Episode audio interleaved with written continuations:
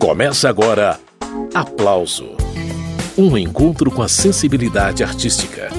Apresentação: Carmen Delpino. Eu já cantei muito samba de bré, dancei samba rock, também samba canção. O samba quente que mexe com a gente, o samba enredo, a alegria do povo Mas o que eu gosto mesmo é de parte do alto. Ao longo deste janeiro de 2022, o programa Aplauso vai dar dicas de leitura, livros sobre música brasileira para ler nas férias de verão. E hoje eu abro a série com uma entrevista com o jornalista e escritor Rafael Revadan, um dos autores de um livro-reportagem sobre o samba da vela, roda de samba em São Paulo, que foi prestigiada pela saudosa Beth Carvalho. A vela que fica no centro da roda de samba marca o tempo das apresentações. Enquanto permanece acesa, os sambas autorais e inéditos animam quem aparece por lá. Antes de começar a entrevista, vamos ouvir o pessoal do Samba da Vela em ação. Polivalente é o nome do samba.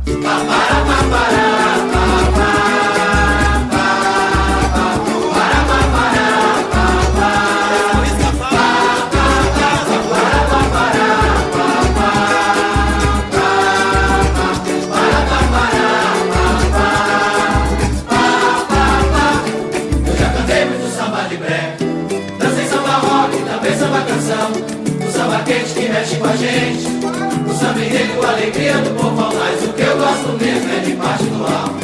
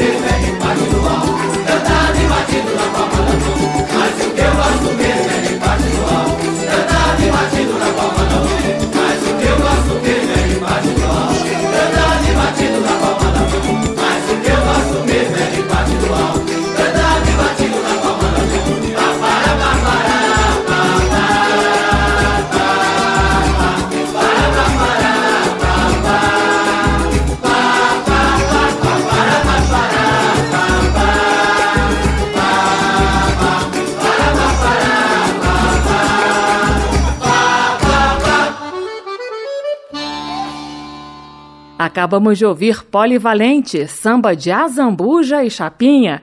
E quem está aqui para conversar com a gente sobre o livro-reportagem A Voz de um Samba, A Vez de um Povo, Histórias da Comunidade Samba da Vela, é Rafael Revadan, um dos autores da publicação. Rafael, muito bem-vindo ao programa Aplauso, viu? Obrigada, eu que agradeço o convite. Pois é, Rafael, vocês estão lançando o livro A Voz de um Samba, A Vez de um Povo. Esse livro nasceu na universidade agora, sete anos depois, vocês atualizaram o texto que está disponível para todo mundo. Mas o que eu quero destacar é que o livro nasceu dentro da Universidade de Jornalismo, mas ele não tem uma linguagem acadêmica. O texto é muito agradável, né, Rafael? Ah, isso, isso. Na verdade, assim, o nosso projeto é um livro-reportagem, né? Uhum. Então, a gente tinha muito essa dificuldade de não querer também uma linguagem nem técnica e nem jornalística, né? Então, o livro-reportagem, ele, ele é um modelo que o, o jornalismo especifica muito bem, que é um modelo que engloba o jornalismo e a literatura. Então, o livro em si ele tem muito aspecto literário e ele é lúdico, né? Eu acho que não tem como a gente não falar de samba, falar de música sem ter o lado lúdico. Então, é uma leitura muito leve, muito assim, eu sou suspeita a falar, né? Já ia falar gostosa aqui, mas eu sou suspeita a falar.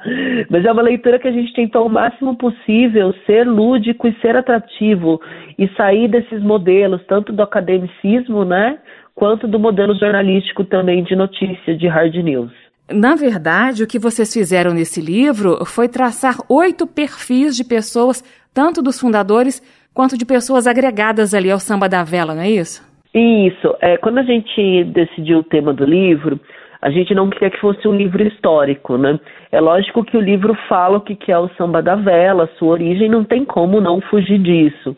Uhum. Mas a gente percebeu, visitando a, a roda de samba, que o grande destaque dela são as pessoas que estão lá, né? São as pessoas que vão lá e muitas que começam como frequentadoras e depois passam a se questionar do tipo, olha, eu posso fazer música também? Será que eu consigo apresentar aqui? E eu acho que esse é o grande mérito do Samba da Vela, porque ele não é aquele espaço como se fosse um show em que tem o, o profissional e tem o público. E não, e na verdade a roda se mistura.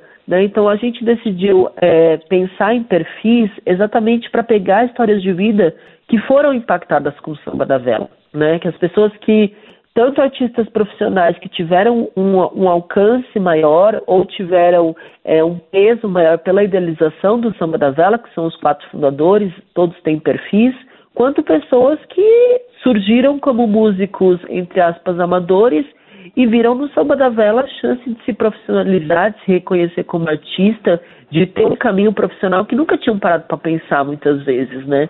Então acho que esse modelo do perfil foi interessante para a gente não ficar só na história do samba, mas dar espaço para protagonistas tão diferentes. Então explica a dinâmica do Samba da Vela. Aquele espaço é um reduto de compositores de São Paulo, não é isso, Rafael? Uma roda de samba que teve um papel muito importante ao longo desses anos, né? Teve, teve. O Samba da Vela é uma roda de samba que fica é, na região do bairro de Santo Amaro, em São Paulo, né? Ela tem esse nome por quê? Porque todas as apresentações começam e se encerram com uma vela. Então eles colocam uma vela no centro da roda, acendem a vela e eles vão tocando músicas até a vela se apagar naturalmente. E é interessante que a grande dinâmica é que eles foram buscando tamanhos e formas para a vela durar um tempo aproximado de duas, três horas, que é o tempo da roda de samba. E aí, e lá, como você disse, virou um grande reduto, né? O samba da vela foi apadrinhado pela Beth Carvalho, teve a visita de muitos músicos é, de renome do samba, da MPB, né?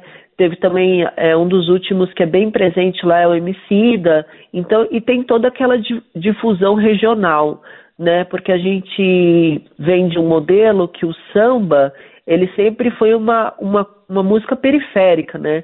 Ele era o encontro da cultura de rua. E a gente não tem tanto isso quanto tinha lá pelos anos 50, 60, né?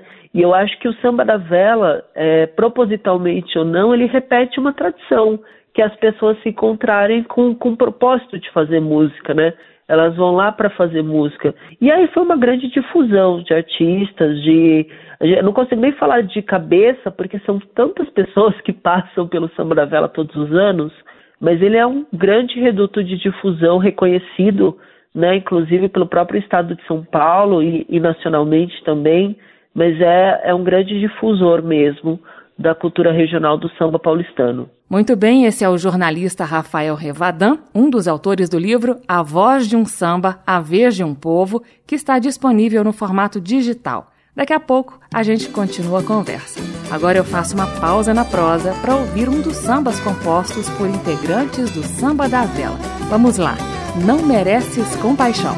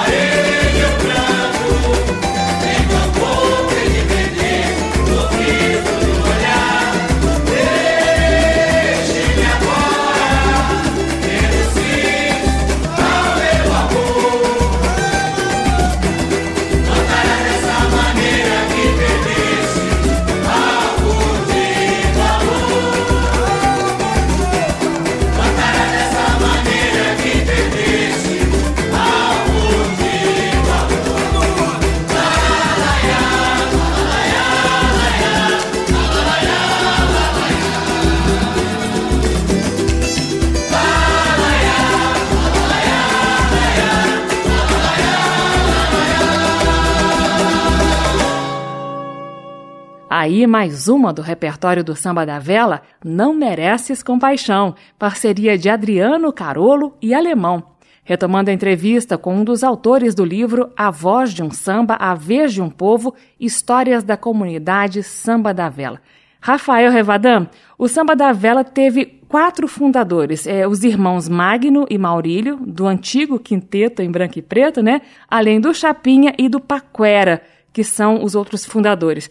Eu vou pedir para você contar as histórias de cada um deles, é, começando pelo Chapinha, por favor, Rafael. Claro. É, bom, o Chapinha é um dos fundadores do Samba da Vela, né? Ele, ele era o, o quem hospedava o bar que recebeu as primeiras edições, o Zirigdum Bar. É, ele segue na ativa no Samba da Vela até hoje, né? Ele, a gente pode dizer que ele é o líder do Samba da Vela até hoje, é um, é um grande sambista, o Chapinha tem uma mania de pegar o costume da, da sociedade e transformar em samba. Então ele fala do trabalhador no transporte público, né? Ele fala nos, dos problemas que a gente sofre. O Chapinha é muito político e, e para a música é muito essencial, né? E ele segue até os dias de hoje, intercalando na carreira solo dele, porque ele tem alguns álbuns solos, e intercalando também com o trabalho no Samba da Vela. Lógico, como a gente está numa pandemia, né, o samba da vela teve um grande desafio de se reinventar. Então, no sentido de fazer apresentações online, de tentar manter literalmente a chama acesa, né, acionar os músicos, ter uma participação administrativa nesse momento tão caótico. E o Chapinha foi uma grande frente nesse sentido, né, nessa reinvenção desses, do samba da vela, principalmente nesse momento pandêmico. Então, é, eu acho importante destacar o papel dele, principalmente hoje, porque ele coordena e ajuda a renovar a coordenação do Samba da Vela. Porque teve muita gente que começou né, como músico apresentando trabalho, como Nino Miau ou Andrezinho Paraisópolis, e hoje ajudam na coordenação do Samba da Vela junto com o Chapinha. Realmente, porque dos quatro fundadores resta o Chapinha, né? Porque o Maurílio de Oliveira e o Magno Souza saíram do Samba da Vela e o Paquera morreu, né, Rafael? Pois é, o Paquera, o, o Paquera faleceu, faleceu poucas semanas depois da gente apresentar o nosso trabalho em banca. A gente teve o conhecimento que a gente conseguiu entregar o livro impresso porque a gente fez uma tiragem independente e entregamos para os entrevistados, né? A gente achou que era o mínimo a ser feito, na verdade. E aí o Paquera morreu assim, acho que tem nem um mês depois que a gente participou da banca. Eu acredito que a entrevista que ele deu pra gente foi uma das últimas, né? Chegou aí na casa dele, acompanhar é, os diálogos dele com a mãe dele. O livro fala muito a respeito da doença que levou o Paquera, porque é uma doença que ele já sabia que era terminal e que ele já sabia que o momento dele estava chegando. E é muito interessante porque o Paquera, mesmo nesse, nesse cenário, eu acho que é um capítulo que mais fala de vida, né? Que ele fala assim, que ele fala até de beber a morte, né? Quando eu morrer, eu quero que toque meus sambas. E a gente achou isso muito forte, muito poético também, né? E nós recebemos esse feedback que ele conseguiu ler o livro mesmo dentro do hospital. E, e, e aparentemente gostou do que a gente escreveu sobre ele. Que bom, né? Ainda bem, né, Rafael? Mas me diga, uma coisa que vocês falaram no livro sobre o Paquera é a preocupação dele com os direitos autorais dos sambas que estavam ali sendo mostrados no Samba da Vela, não é isso, Rafael? Sim, sim. É, porque o que acontece, né? É como muitas pessoas são, é, eu não gosto desse termo, mas acho que é o que melhor explica, músicos amadores. Então são pessoas que automaticamente ela não tem consciência do direito delas, né? Da autoria delas, do trabalho delas, de que elas precisam ser remuneradas e ter as suas garantias com o processo criativo que é delas, né? Então, o Samba da Vela, além do trabalho de, de moldar, de ajudar essas pessoas, a instruir essas pessoas enquanto músicos, também ajudava essas pessoas no sentido de reconhecer os direitos delas, né? E a gente sabe que dentro de de rodas de samba, de cenários um pouco informais, é muito mais fácil ter essa malandragem, né? De pegar uma ideia do outro. Então, o Paquera, imagino que até por experiências pessoais que ele teve, ele tinha essa preocupação de que isso não acontecesse com os músicos da vela. E a estratégia do Paquera era interessante, gravar tudo e jogar na internet, ou seja, tá registrado, essa música é do Samba da Vela. Pois é, porque, porque naquela época, é, na verdade eu acho que a gente pode até falar nos dias de hoje, os registros de música, eles são muito técnicos, né? A gente tem a, a Biblioteca Nacional, a gente tem alguns outros mecanismos, como o ECAD, mas que não são de conhecimento de todo mundo, né? E a internet tem funcionado como esse documento. Tem muita gente que não tem a obra em registros oficiais nacionais, mas na internet ela consegue atestar que foi criado em tal dia, criado a tal hora, né? E o Paquera foi muito inteligente em usufruir desse recurso, até porque a internet ela acaba sendo sem custos, né? A pessoa consegue hospedar em plataformas de graça e fica o registro daquela informação que futuramente, quando ela tiver consciência, ela pode usar até aquele registro online para fazer o registro nacional, né? Para provar, olha, minha música foi criada em tal dia, tal hora, tá aqui o registro, e aí ele pode seguir com as práticas normais. Muito bem, esse é o jornalista Rafael Revadan, um dos autores de um livro-reportagem sobre o samba da vela, ao lado de Jéssica Galter, Joca Oliveira e Marina Camargo. A gente dá mais uma paradinha na conversa com Rafael para ouvir outra composição que nasceu no Samba da Vela. Minha Vida Melhorou.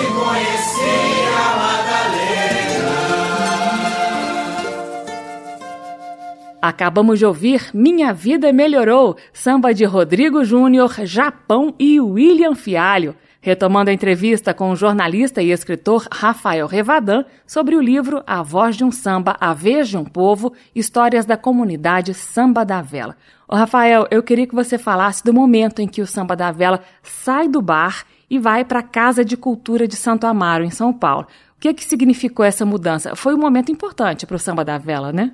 Sim, pois é. é o, o que acontece? O samba da vela, isso foi uma, uma percepção que a gente teve de todos os fundadores. Ele não foi criado, eles não tinham essa dimensão da importância do projeto. Então, qual era a ideia inicial? O Chapinha tinha um bar, né? Então, era, a ideia era uma reunião de compositores para que eles pudessem apresentar essas novas músicas e ter essa troca de ideias. E aí, conforme eles foram apresentando e viram que atraíam público, e principalmente um público que podia ser músico também, eles começaram a ver o potencial cultural daquilo, né? Porque o Samba da Vela, enquanto projeto cultural, foi se formando com eles fazendo as apresentações. E aí eles começaram a buscar caminhos que pudessem, primeiro, atender públicos maiores do que antes realizado num bar e passar para uma casa de cultura, né? E segundo, moldar aquele projeto cultural para que ele fosse mais aberto. Então, por exemplo, é uma roda de samba que não tem bebida alcoólica, né? Por motivos de ser um projeto de difusão cultural e, e não um projeto comercial. E aí eles conseguem um espaço na Casa de Cultura de Santo Amaro, que é um patrimônio tombado e que também não poderia esse tipo de ação, e aí eles começam a fazer dinâmicas de, de difusão das músicas, tem também a participação da distribuição de comida, também no final para as pessoas comerem, porque imagina, elas ficam três, quatro horas cantando, né? Elas precisam se alimentar. Então, o, eu acho que o Samba da Vela ele foi se moldando enquanto projeto cultural conforme a recepção do público e o potencial que aqueles fundadores começaram a ver. Né? Eles não imaginavam que ia ser de tamanha importância o Samba da Velha, acabou sendo. Né? Então é muito interessante isso. Hoje ele é um projeto, não está em apresentação por conta da pandemia, mas ele tem o um vínculo com a Casa de Cultura de Santo Amaro. E é interessante que é um projeto, é, vale destacar que é um projeto gratuito, né? A pessoa pode colaborar com aquilo que ela consegue colaborar, isso não impede da pessoa chegar na roda e se apresentar e, e sentar. Eles distribuem sempre o que eles chamam de cadernos, que são pequenos livretos com as letras das músicas a serem apresentadas, porque eles fecham por temporada, né? Então, às vezes, o, o músico apresenta a música, eles avaliam quais são as melhores, as mais desenvolvidas, avaliam também o comprometimento do músico, né? Porque uhum. o músico está envolvido num, num, projeto cultural como o Samba da Vela, ele precisa estar tá comprometido, né? Ele não pode só quero ver o meu trabalho e, e chega, né? Ele precisa estar tá envolvido lá. E aí eles compilam as músicas que vão sendo tocadas por aproximadamente, acredito que uns seis meses, quatro, seis meses. E aí quem chega no Samba da Vela recebe aquele caderno com as letras para cantar junto. Né? E isso é muito cultural. Isso é muito cultural, porque a gente às vezes chegou lá nas primeiras visitações, a gente não conhecia ninguém, mas a gente já estava com um livreto lá cantando com o pessoal. Eu acho que isso aproxima muito as pessoas. Essa história do caderno do samba da vela tem que rebolar para ter um samba incluído ali, né, Rafael? Tem que ser bom. Pois é, não, tem que ser bom. Assim, é, eu imagino que a exigência técnica deles, eles ajudam muito, né? Então, então é óbvio que a pessoa não precisa trazer aquela coisa melódica, cifrada, eles vão lá e ajudam. Só que é um projeto que cresceu muito. Então a demanda de samba que tem lá são, tem bastante samba, tem bastante músico. E é interessante que eles reforçam isso, principalmente quem quem está atualmente, como o Chapinha e o, e o Andrezinho Paraisópolis, eles reforçam muito que é, é importante ter essa responsabilidade com o Samba da Vela, né? O Samba da Vela não é só um projeto para você apresentar sua música, ser famoso e tchau, né? É, é uma comunidade, são pessoas que se envolvem ali e eles se ajudam. Então, muitas vezes tem convite de apresentação em SESC, fazer redes de apresentações em outros lugares e aí eles, eles se organizam. Né? O Samba da Vela vira uma rede de apoio a músicos e por isso que exige uma responsabilidade também. Você estava falando aí, Rafael, e eu me lembrei que há muitos anos eu entrevistei o Magno Souza e o Maurílio de Souza, que são os outros dois fundadores do Samba da Vela, ao lado do Chapinha e do Paquera, né? Eu conversei com o Magno e com o Maurílio por causa do trabalho deles no Quinteto em Branco e Preto, e os dois também falaram na época do Samba da Vela. E uma coisa que eu me lembro é que eles exigiam silêncio na hora da execução do samba. Isso no bar era mais complicado. Ali era uma confusão vocês narram isso no livro também, né, Rafael? Sim, eles, eles chegaram a criar uma faixa, né? O silêncio é uma prece. Porque o, isso foi uma questão até que tem uma, uma parte do livro que fala da Beth Carvalho que ela até estranha, do tipo, como que vocês querem fazer samba em silêncio? Samba é barulho, né? E, e na verdade, o que, que eles explicam, e eu concordo com eles, né? Por mais que o samba tenha esse, esse acréscimo do barulho, da interação, de pessoas falando alto, né? O samba da vela é um momento do artista se apresentar. E toda apresentação precisa de um silêncio, né? Precisa ter aquela pessoa para ser ouvida. E eu achei muito interessante, o Magno batia muito nessa tecla, Maurílio também, Paquera batia nessa tecla, do silêncio como uma prece, como um respeito para o músico que está no centro da roda apresentando seu trabalho. E aí eu, eu acho que eles tiveram muito um trabalho cultural, né? Porque você imagina aquele músico que está acostumado com a noite, que tem que apresentar, fala em voz alta, apresenta em voz alta, e aí tem que fazer esse cara ficar em silêncio. Eu acho que não é fácil, né? Mas eles tiveram um trabalho cultural muito forte e de conscientização nesse sentido. Falando mais um pouquinho da Beth Carvalho, que foi madrinha né, do Samba da Vela, ela chega à roda de samba através dos irmãos Magno Souza e Maurílio de Souza, que àquela altura também estavam ali no quinteto em branco e preto, e eles também tocaram com a Beth em algumas ocasiões, né, Rafael? Isso, a Beth conheceu o quinteto, gostou muito deles, eles se deram muito bem, e aí, e aquilo que, eu, que a gente fala e e o livro reporta muito, né? Tanto os fundadores quanto os, os, demais músicos que se desenvolvem no samba da vela, eles não poupam esforços em integrar o samba da vela nas nossas próprias redes de contato. Né? Então, o Magno e o Maurílio foram muito é, queridos nesse sentido de divulgar o samba da vela e de levar a Beth Carvalho até lá, né? a ponto dela querer ser a madrinha do samba da vela, ela aceitar esse convite deles. E não só ela, não vou lembrar todos, o livro narra muito bem, mas tem uma lista de músicos que os irmãos levaram, porque como o quinteto também tinha um nome forte, ele tem ainda, né? Ele tem Sim. um nome forte da cultura do samba, então Magno e Maurílio tinham muito acesso a, a músicos mais conhecidos e, e, não fazia questão de, de panfletar, de falar lá do samba da vela, que é muito importante isso. Eu, eu acho interessante, porque é, o Magno e o Maurílio, é, eles têm um alcance midiático. Por exemplo, o Maurílio chegou a participar do, do reality The Voice Brasil da Globo, né? Que é a maior emissora do país. E mesmo assim, eles seguiram difundindo esses projetos dele, e isso é muito importante realçar. Eles não tinham essa obrigatoriedade de falar de samba da vela, de falar das outras ações dele, mas eles falaram porque eles gostavam desses projetos para difundir esses projetos. Isso é muito é um gesto muito digno. Muito bem, eu estou conversando com o jornalista Rafael Revadan. O assunto é o livro A Voz de um Samba, A Vez de um Povo, Histórias da Comunidade Samba da Vela. Mais uma pausa na conversa para ouvir música. Mais uma criação do Chapinha, um dos fundadores do Samba da Vela.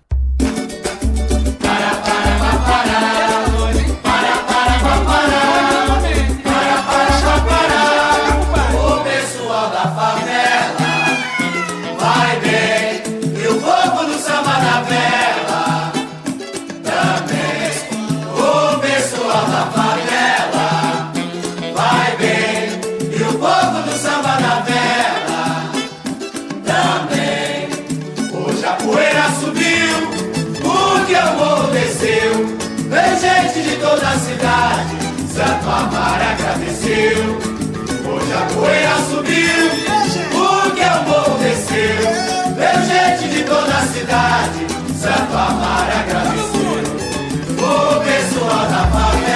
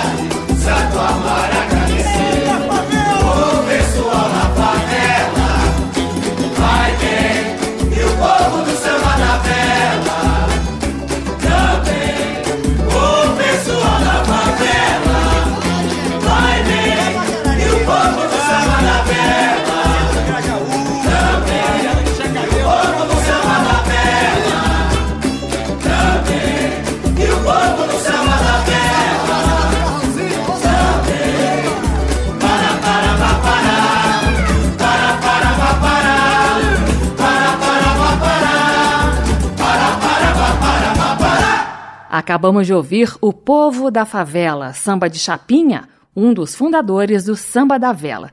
E vamos a mais um samba, desta vez uma composição da voz Suzana.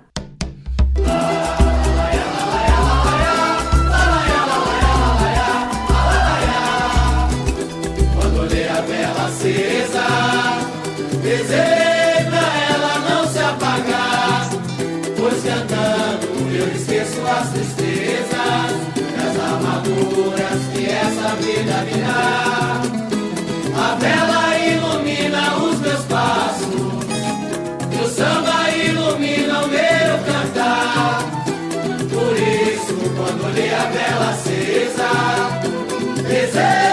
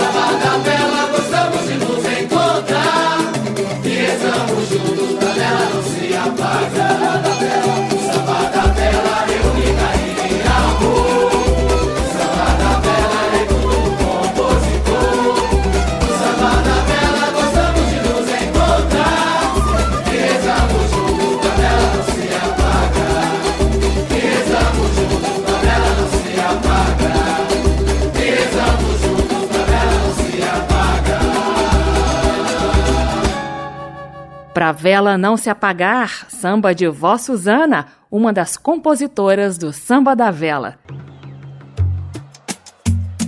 O nome desse samba aí é o Bom Malandro. É uma composição de Andrezinho Paraisópolis, um dos integrantes do Samba da Vela. Vamos ouvir.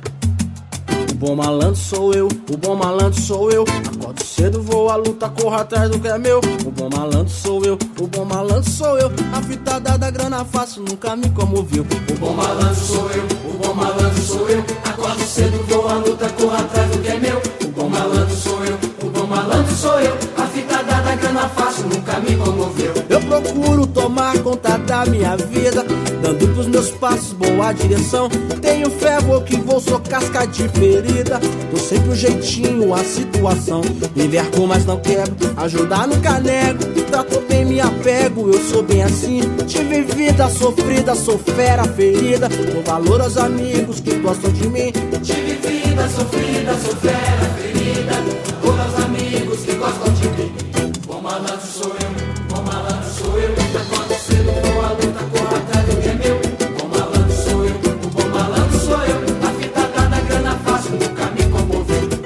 procuro tomar conta da minha vida, dando pros meus passos boa direção. Tenho fé, vou que vou, sou casca de ferida. Tô sempre um jeitinho, a situação. Me verco, mas não quebro, ajudar nunca nego. Tratou bem, me apego, eu sou bem assim. Tive vida sofrida, sou fera ferida. Dou valor aos amigos que gostam de mim. Tive vida sofrida, sou fera ferida.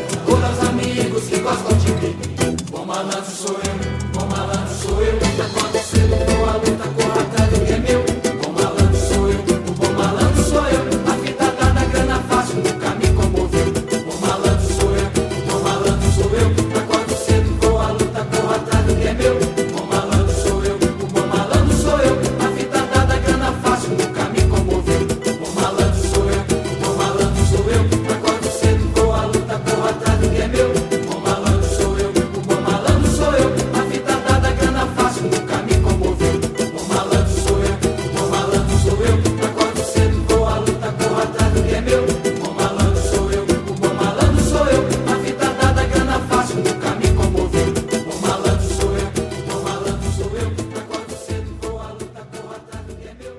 Acabamos de ouvir o Bom Malandro, música de Andrezinho Paraisópolis. Andrezinho é um dos compositores do Samba da Vela, roda de samba no bairro de Santo Amaro, em São Paulo. O Samba da Vela é o assunto de um livro-reportagem escrito a quatro mãos pelos jornalistas Rafael Revadan, Jéssica Galter, Joca Oliveira e Marina Camargo. E eu entrevisto Rafael Revadan.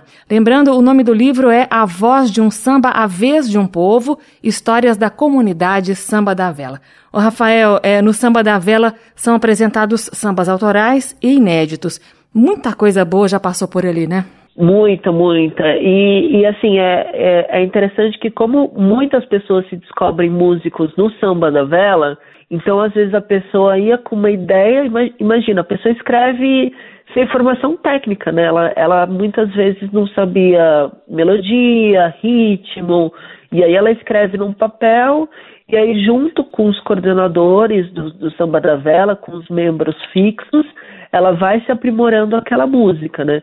Então tem tanto aquela pessoa que tem uma formação profissional e quer mostrar aquele trabalho dela no samba da vela, porque muitas vezes ela não tem espaço, né? Como tem aquela pessoa que não tem nenhuma formação musical, nunca trabalhou com isso, de repente se descobriu artista, escreveu lá a sua música e mostra na maior coragem, né? Porque tem que ter uma coragem de você mostrar aquilo que você nunca tinha feito na sua vida, para junto com o samba da vela eles conseguirem puxar aquela pessoa para música, né? Então ajuda na questão rítmica, ajuda é, sugestões nos versos, até que a pessoa consiga apresentar o seu samba ao vivo. E eu acho que isso que é interessante, né? A gente tem, tem casos de entrevistados que chegaram nesse ponto, né? Que estava lá já, já adulto, já tinha uma profissão, já estava aposentada, e de repente se viu musicista, né? E, e foi junto com o samba da vela, aprimorando a sua letra até que ela conseguisse apresentar ao vivo. É o caso da voz Suzana, Rafael. A gente já ouviu uma composição dela agora há pouco, para a vela não se apagar. Vocês fizeram um perfil dela no livro. É o caso da voz Suzana, que ela já tem uma referência musical. A Anelisa também é uma outra personagem que já teve referência musical, mas o Samba da Vela ajudou a impulsionar isso. A Anelisa criou um projeto depois meio que inspirado no Samba da Vela, o Samba Delas, né? Que é a roda de samba feminina. E aí é aquele contato que de pessoas que se veem com a música, né? Esse é Rafael Revadan, um dos autores de um livro-reportagem sobre o samba da vela, Roda de Samba em São Paulo, que revela compositores da comunidade de Santo Amaro. O aplauso de hoje está destacando um livro sobre a comunidade samba da vela em São Paulo. A vela, que fica no centro da roda de samba, funciona como um cronômetro para as apresentações. Enquanto a vela permanece acesa, os sambas autorais e inéditos animam quem aparece por lá retomando a entrevista com um dos autores do livro A Voz de um Samba, A Vez de um Povo, Rafael Revadan. O Rafael, você estava falando agora há pouco de compositores inexperientes que chegam ao samba da vela e que contam né, com a ajuda de integrantes tarimbados até que eles estejam aí prontos para apresentação ao vivo. E o Maurílio de Oliveira, principalmente ali no início da roda de samba, ele teve um papel muito importante nesse sentido. Só lembrando que o Maurílio fez os arranjos dos dois primeiros discos do Samba da Vela, não é isso, Rafael? Isso, isso. O Maurílio de Oliveira, ele, ele é um dos fundadores do Samba da Vela, né? É ele, o Magno Souza, o, o Paquera e o Chapinha. E o Maurílio, ele que fazia muito esse trabalho de receber as músicas das pessoas, é, moldar as melodias, né? Então ele fala que ele, ele tinha que pegar todas as letras, pegar as melodias, tocar com as pessoas e junto as pessoas se moldarem, né?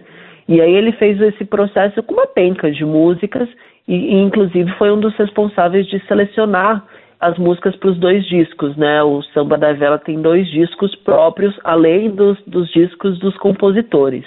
Né? Então ele, ele fez esse trabalho importantíssimo. Ele não está mais na frente do Samba da Vela, tem outras pessoas que seguem cumprindo esse papel dele. Pois é, o Maurílio de Oliveira e o Magno Souza são irmãos e, como eu já disse, os dois são ex-quinteto em branco e preto. Conta quando e por que esses dois saíram do samba da vela, Rafael? Foi ali por volta de 2013, 2014, né? É mais ou menos 2013, 2014, porque o que que acontece? A gente, é, 2013, 2014 foram os anos que a gente produziu as entrevistas do livro, né? Uhum. E a gente conseguiu falar rapidamente com o Maurílio um dia e depois a gente não conseguiu mais falar com eles. Na época a gente até estranhou, eles se ausentaram mesmo. E aí a gente foi descobrir agora em 2021, conversando com eles, porque o, o capítulo deles é um capítulo novo, escrito nesse ano. Ele não é um capítulo que a gente pensou em 2013, 2014. E aí o que acontece? Naquele período, os irmãos eles estavam numa grande crise, né? Eles vinham do, do quinteto, o quinteto acabou, eles estavam remodelando a carreira deles, eles criaram os Pretos, né, que é a dupla musical dos dois, que tem uma penca de projetos culturais deles, eles têm o, o Quintal dos Pretos, que é um, pro, um projeto de difusão cultural, um pouco na linha do Samba Vela, no sentido de pegar novos artistas e difundir, e aí então eles, eles vieram e se afastaram para eles retomar, entenderem, eles mesmos falam, né, nós precisamos nos afastar para entender a nossa carreira, né? Porque tinha, tinha muita gente supondo coisas a respeito da gente e a gente precisava saber o que, que ia ser de nós. E aí eles, eles consolidaram esse projeto que vem até hoje, que é Os Pretos. Muito bem, esse é Rafael Revadan, um dos autores do livro A Voz de um Samba, a Vez de um Povo. Rafael, eu queria saber de você, que conhece tão bem aí, né, o repertório produzido pelo Samba da Vela, existe alguma característica comum a esses compositores que surgiram por lá ou não? Olha, é muito difícil padronizar. Eu acho que dentro de uma interpretação pessoal, eu vejo sambas da vela muito íntimos da vivência, né? Então, por exemplo, o Andrezinho Paraisópolis, ele é uma, ele é uma pessoa que, por viver em Paraisópolis, né, como diz o nome dele, ele é uma pessoa que tem muita indignação, que acompanha muito aquele cenário abandonado, né, aquela ausência de leis. Então, ele usa a música para denunciar aquilo que ele vê. Né? A voz Suzana, ela é aquela questão romântica. O Nino Bial também, eu acho que eles são aquelas, eh, pessoas românticas, né? De cantar o amor, de cantar o simbolismo, a graça de suas vidas. Então eu acho que é, se eu pudesse padronizar, e eu estou sendo até um pouco injusto, eu acho que esses compositores eles se inspiram muito nas próprias vidas, nas suas realidades. Às vezes a, a, as próprias realidades podem vir tanto em forma de poesia como denúncia mesmo, né? E o samba tem espaço para tudo isso. Então é interessante que você ouve assim, o, o Nino tem músicas belíssimas inspiradas nos seus pais, na sua mãe. É, a avó Suzana tem músicas inspiradas na vida dela, em como ela se descobriu é, musicista já idosa e será que é isso que eu vou fazer? Como que era aquele flerte dela do passado com os rapazes também. Então eu, eu acho interessante como eles se apropriam das vidas deles e fazem disso músicas. E é mais uma das músicas desses compositores do samba da vela que a gente ouve agora. Eu separei Forró Bodó, composição de Du Oliveira.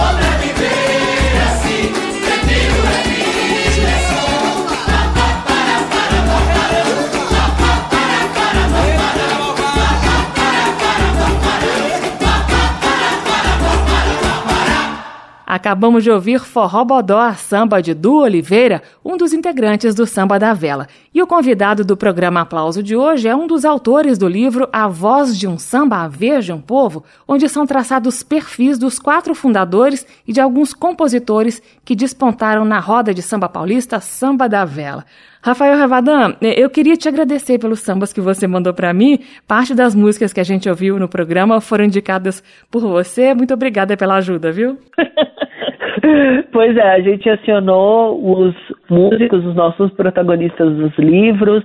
Eles compartilharam algumas das suas músicas aqui, então tem muito da Vó Suzana, tem Ana Elisa, tem Nino Miau, tem Andrezinho, que é muito importante, assim, é, eles disponibilizarem. Espero que vocês gostem também. E eu queria dizer, assim, que o Samba da Vela, esses músicos são muito acessíveis, assim, e, e acessíveis no sentido de trocar experiência. Então, se gosta do samba, vai lá falar com ele, conversa com o Nino, com o Andrezinho, com a Ana Elisa. É divertida essa troca cultural. Bacana, fica a dica. Mas antes de encerrar o programa, Rafael, diz como ter acesso ao livro A Voz de um Samba, A Veja um Povo, Histórias da Comunidade Samba da Vela. Título grande, né?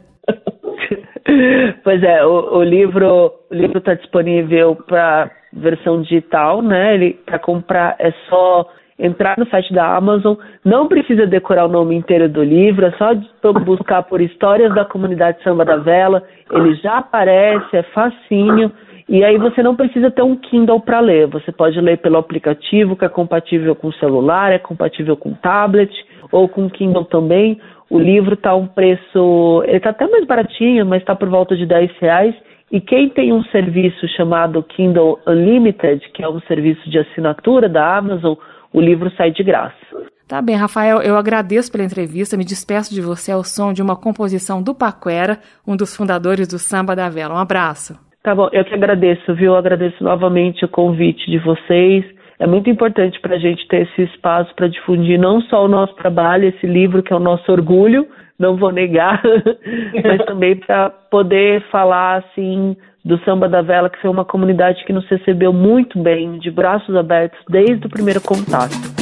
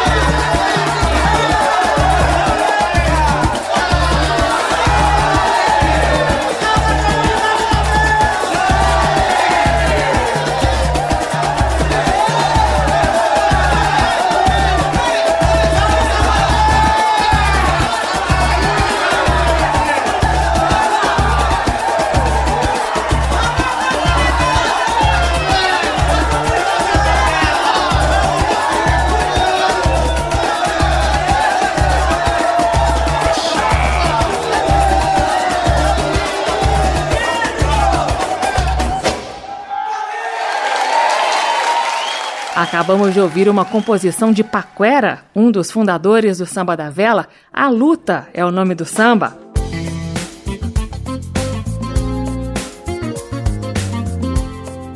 O aplauso termina aqui. Hoje eu entrevistei o jornalista e escritor Rafael Revadan um dos autores do livro A Voz de um Samba, A Vez de um Povo, Histórias da Comunidade Samba da Vela. Também são autores desse livro, reportagem, os jornalistas Jéssica Galter, Joca Oliveira e Marina Camargo. A sonoplastia do programa de hoje foi de Leandro Gregorini, produção e apresentação Carmen Delpino. Você encontra esta e outras edições do programa na página da Rádio Câmara. O endereço é radio.câmara.leg.br radio.câmara.leg.br o aplauso também está disponível em podcast no seu agregador favorito. Semana que vem eu volto com mais indicações de leitura sobre música brasileira. Até lá! Termina aqui. Aplauso. Um encontro com a sensibilidade artística. Uma produção da Rádio Câmara, transmitida pelas rádios parceiras de todo o Brasil. Apresentação: Carmen Del Pino.